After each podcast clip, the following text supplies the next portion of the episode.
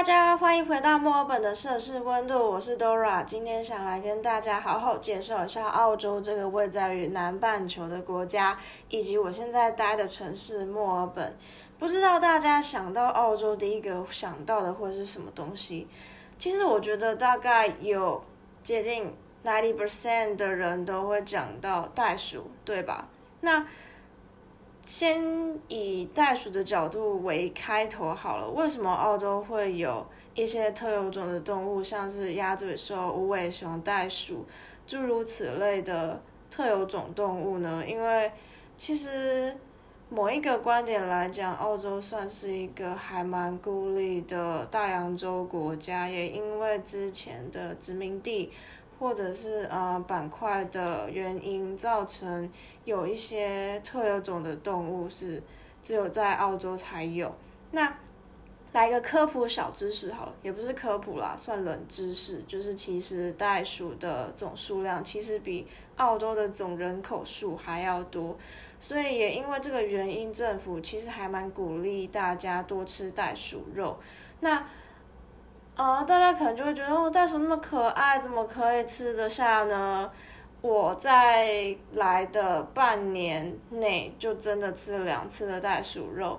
第一次觉得还蛮新鲜的，就是直接从超市买回来，就是有稍微处理过的袋鼠肉，腥味没那么重的，自己拿回来跟朋友一起煎来吃。那其实它的口感跟牛肉是差不多的，它吃起来真的很像牛肉。如果你不说这是袋鼠肉，真的会以为那是牛肉。对，那口感上面的话，我觉得比牛肉还更有嚼劲一点。腥味的话，跟牛肉也有不太一样的感觉，就是袋鼠肉才有的腥味。但是整体的味道来讲，是跟牛肉非常接近的。那再来就是人口。澳洲的人口其实跟人口跟台湾的人口差不多，台湾大概是两两千三百万，澳洲大概是两千五百万左右。林地很惊讶吧？因为台湾是一个很小的国家。澳洲这么大一个国家，人口居然跟台湾差不多，所以可想而知，澳洲的人口密度很低，也就是地广人稀。但是人口几乎都分布在澳洲的东部沿海一带，就是像雪梨、墨尔本、Brisbane 这几个比较大的城市。那西半部的话就是博斯，很多人 working holiday 会去的地方。那中中部的话，就像是北边的北领地跟南澳，就会人口比较少一些。那既然都讲到呃城市了，我们就先来大概介绍一下澳洲的地理好了。毋庸置疑，它是一个在大南大洋洲，sorry，大洋洲的国家。东南部呢是纽西兰，所以某种程度来讲，他们。还算蛮近的，那有人也会称大洋洲跟纽西兰是 brothers，就是呃朋友的意思。对，那澳洲呢，它总共有六个州，就是我们美国常常讲的 states 州的意思所组成，以及两个领地。那先讲澳洲的东半部好了，就是人口比较多的地方。由北开始讲起的话，第一个第一个州就是 Queensland 昆士兰，首府是 Brisbane，中文叫布里布里斯本，它跟高雄是姐妹市，这是一个冷知识，我想大家应该不太知道这件事，还蛮 interesting 的。那在昆士兰下来一点，就是叫做 New South Wales，中文叫新南威尔斯，也就是雪梨的所在地。那再下来的话，就会到首都领地，英文叫做 Australian Capital Territory，顾名思义就是首都的所在地，也就是坎培拉。再下来呢，就是墨尔本啦，就是维多利亚州，英文叫做 Victoria，有时候会简称 Vic，就是 V I C，也就是墨尔本的所在地。再下来呢，就是澳洲的一个离岛。那要过去那个离岛的话，最方便的方式就是坐船过去，叫做 Tasmania，中文叫塔斯马尼亚，跟英文还蛮相近的。呃，在冬天的话，在那个岛上面是有可能可以看得到极光的，if you're lucky enough。对，那再来我们 move on 到澳洲的中部，刚才讲东部嘛，现在讲到中部，就是中间那一块的北边叫做北领地，就是其中一个领地之一叫做 North Territory，也就是达尔文的所在地。其实那边跟赤道还蛮近的，所以天气是非常的炎热。再来下面呢，叫做南澳 South Australia。首府是阿德雷德，Adelaide，它是比较偏乡村一点的城市，比起纽，比起，sorry，比起雪梨跟墨尔本的话，差点讲成纽约。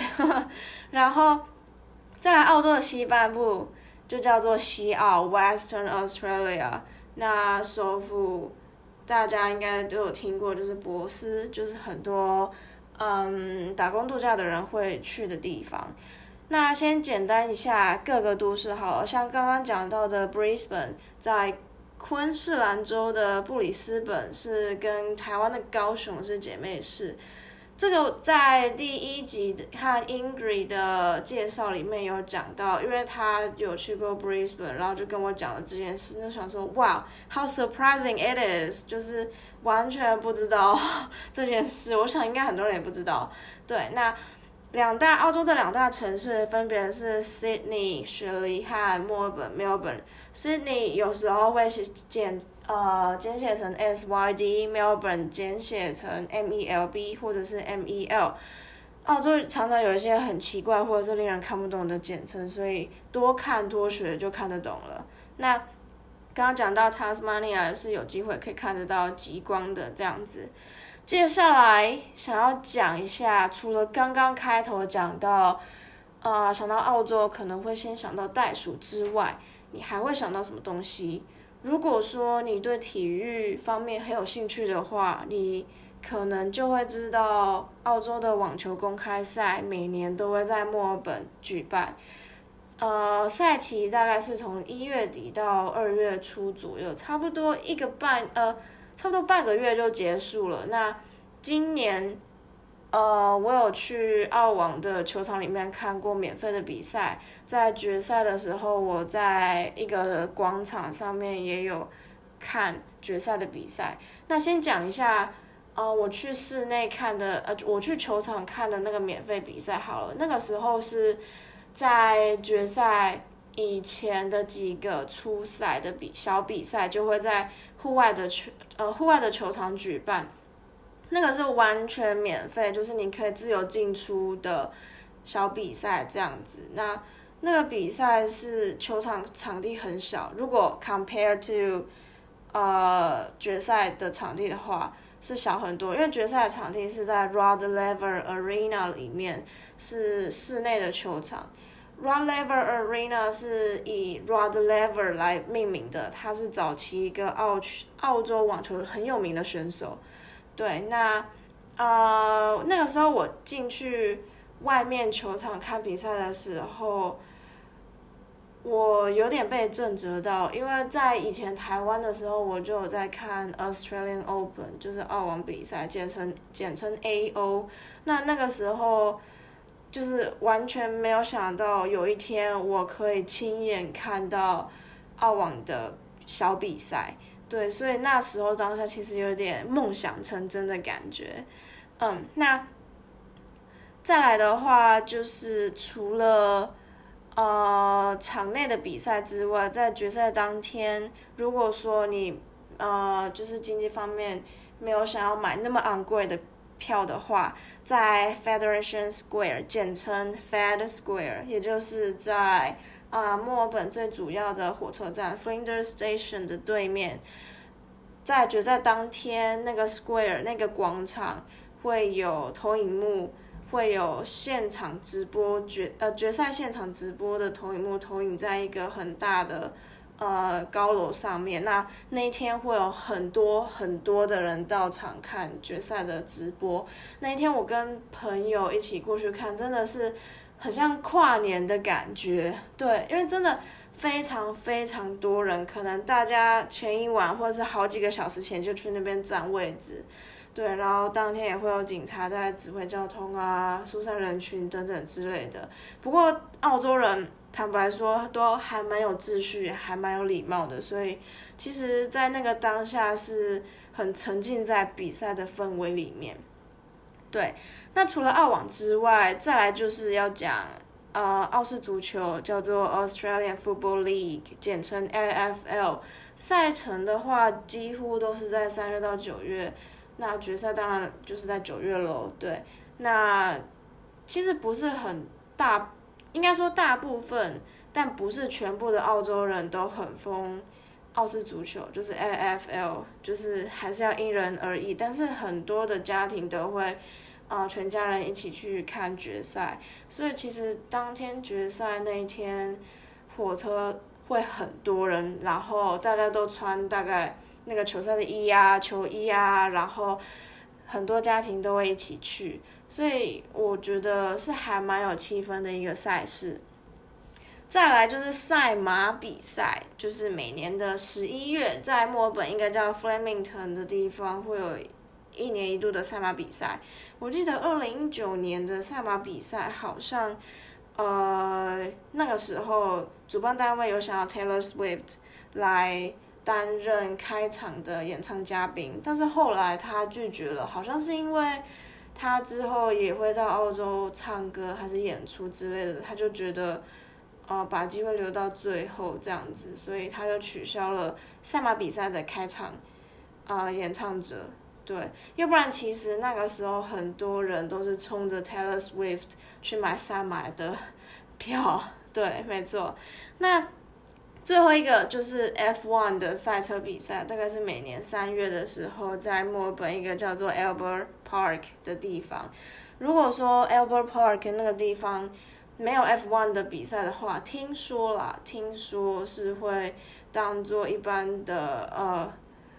公用赛道这样子，或者是公开的公路作为使用。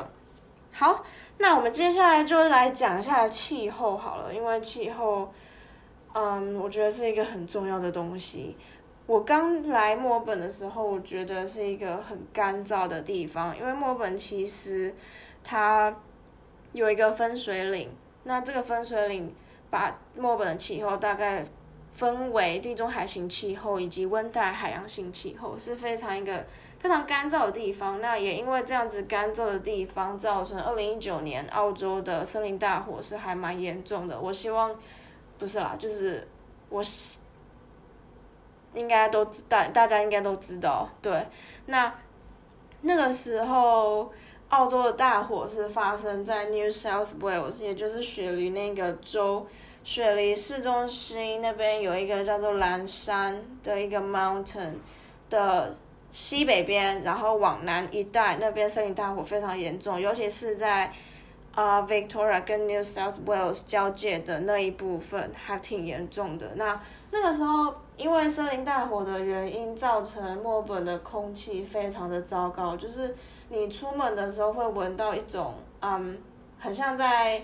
台湾烧烧金纸或者是烧东西的那种烟味，闻起来很不舒服。然后，呃，市区你在市区看过去，也远方是看不太到大高楼大厦，就是雾蒙蒙的一片，然后同时伴随着烧东西的味道，所以其实还蛮令人不舒服的。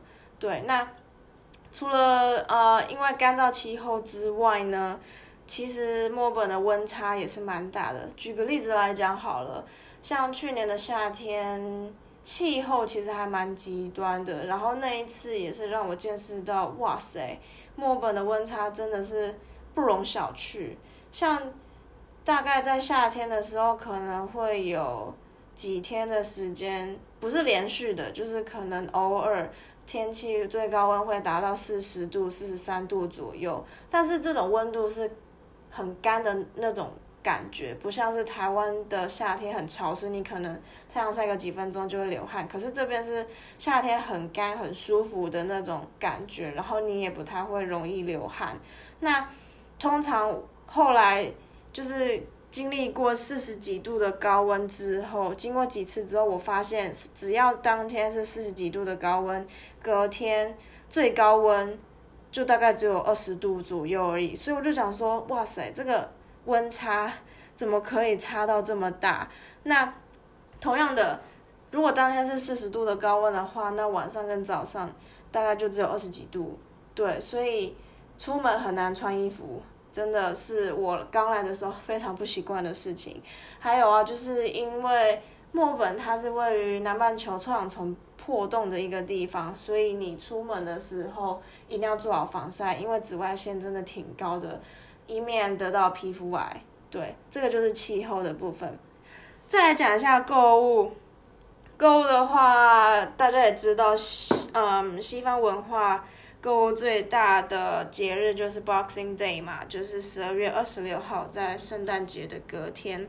那再来 Secondary 的话，就比较像是 Black Friday 的东西，但是 Black Friday 在澳洲没有盛，没有像美国那么盛行，因为 Black Friday 是比较 more American style 的东西，对，所以澳洲的话是以 Boxing Day 为主。那在 Boxing Day 的话，呃，各个超商或者是各个商店、各个购物中心都会有促销，不管是免税的购物中心或者是一般的购物中心都有。对，那讲一下圣诞节好了。圣诞节其实街上不太会有什么人，然后呃，library 或者是 museum 也不太会开，餐厅更不用说，或者是咖啡店也更不用说，因为 Christmas 对。西方人来讲，就是跟大家、跟家庭团聚、一起聚餐的一个节日，所以想当然也不会有太多人上街，所以店也不太会开。对，那 Boxing Day 的话就是 totally different，跟圣诞节呃差距非常大，因为刚好 Christmas 街上是 Mesmer，可是 Boxing Day 隔天一群人就会在街上 shopping。对，那。过年好了，讲一下过年好了，就是 Chinese New Year 的话，因为其实墨尔本算呃中国人蛮多的地方，然后很多华人或者是亚洲人是从小就移民过来，所以其实街上是还蛮多亚洲超市，呃像是 Korean、Japanese 或者是 Chinese 都有，或者是亚洲超市是啊什么国家的东西都有卖。这样子，但是几乎都是日本、韩国跟呃中国的 markets 比较多。那也因为中国人很多，所以市区就有一个叫 China Town，就是中国城的地方。我相信很多国家也有，就是不止澳洲，很多地方也都有中国城。因为中国人真的太多了，所以在中国城的话，理所当然里面就是很多中国餐厅、中国超市或者是饮料店啊、饭店啊等等的。所以在过年的时候，中国城那一条街真的会非常非常的热闹。比如说放鞭炮、舞龙舞狮、庆祝活动，什么都有，真的什么都有，就很像在台湾过年的那种感觉。所以那个 moment 像今年过年，我想说我在澳洲嘛，而且我已经一年没有看到舞龙舞狮还有鞭炮这种东西，就觉得哎，interesting 这样子，对，想说。我真的在澳洲吗？的那种感觉。好，那最后想要做一个总结，就是澳洲或者是墨尔本给我的感觉。首先，我想讲，澳洲是一个很 chill、很舒适的地方，就像是譬如说有草地的地方就有人，因为这边的人很爱晒太阳。就像刚刚前面讲到，因为干燥气候的关系，夏天其实是非常舒服的。